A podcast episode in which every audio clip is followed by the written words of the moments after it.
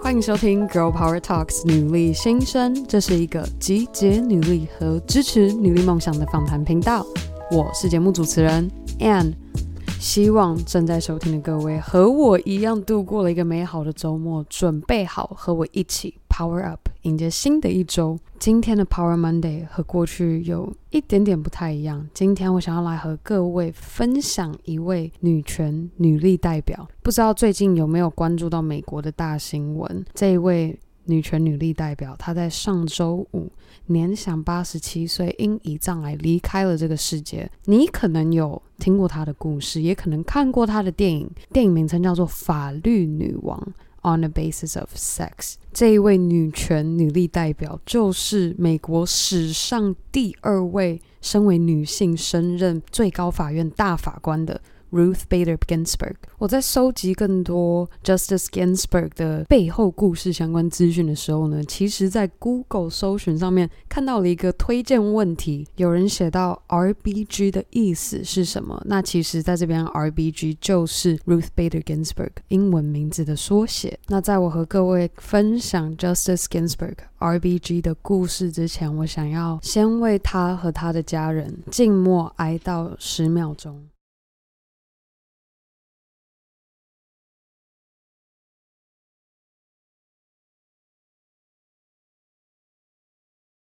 RBG 一生中其实有种种的性别不平等待遇，进而促使他更坚定他的信念，想要改变这个世界。好比他的亲生妈妈，高中毕业后没有持续升学，且直接工作赚钱，就是为了帮忙家人支付弟弟的大学学费。他也在克林顿总统提名他的仪式上特别提到，正是因为妈妈当时因为身为女性，牺牲了她就学的机会，开始工作，他的目标和愿景就是希望能够活出一个妈妈没有办法拥有的生活。他想要打造一个时代，是能够让女性能够有所成就，让身为儿女。不再因为是男生还是女生而决定未来发展的机会。那其实除了妈妈这一段的故事之外，RBG 自己在完成法学院的时候，其实是第一名的成绩，从哥伦比亚法学院毕业。但毕业后，因为她是犹太人，是位女性，同时又是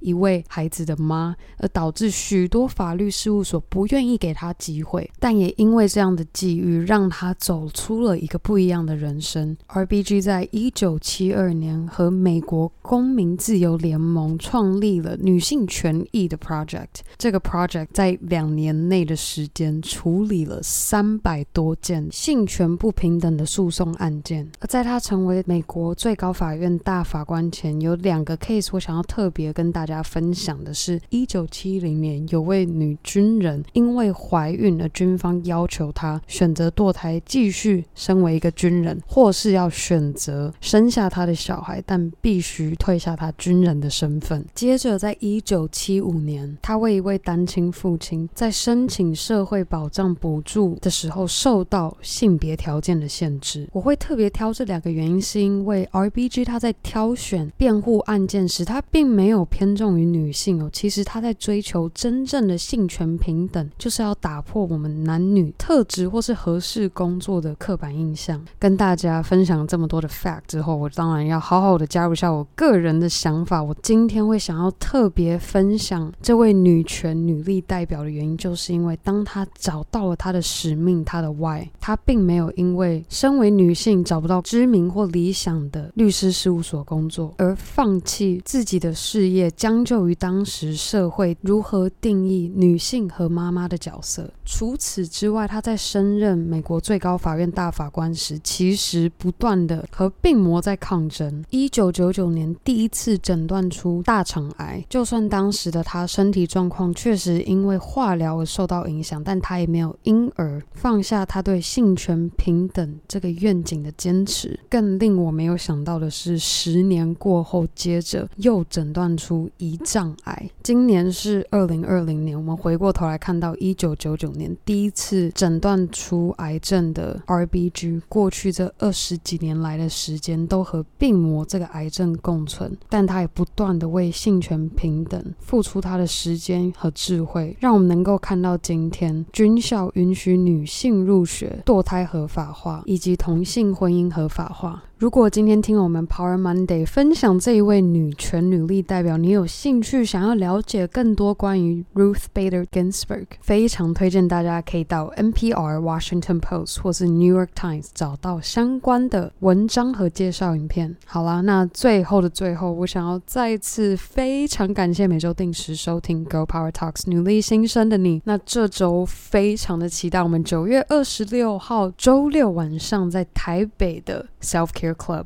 瑜伽女力聚会，非常的期待和大家一起做瑜伽，一起讨论 self care。那如果有想要参加但还没有完成报名手续的，千万别忘记赶快到我们的 bio 连接报名，因为我们现在只剩下最后五个名额。再跟大家说，最后最后五个名额了。好啦，希望正在收听的你充满 power，和我们今天分享的女权女力代表一样，找到你的使命、目标或是梦想后。坚持勇敢的走下去，那当然更好的，还可以和你的好姐妹们一起分享女力精神。我们这周五女力代表专访见喽，拜。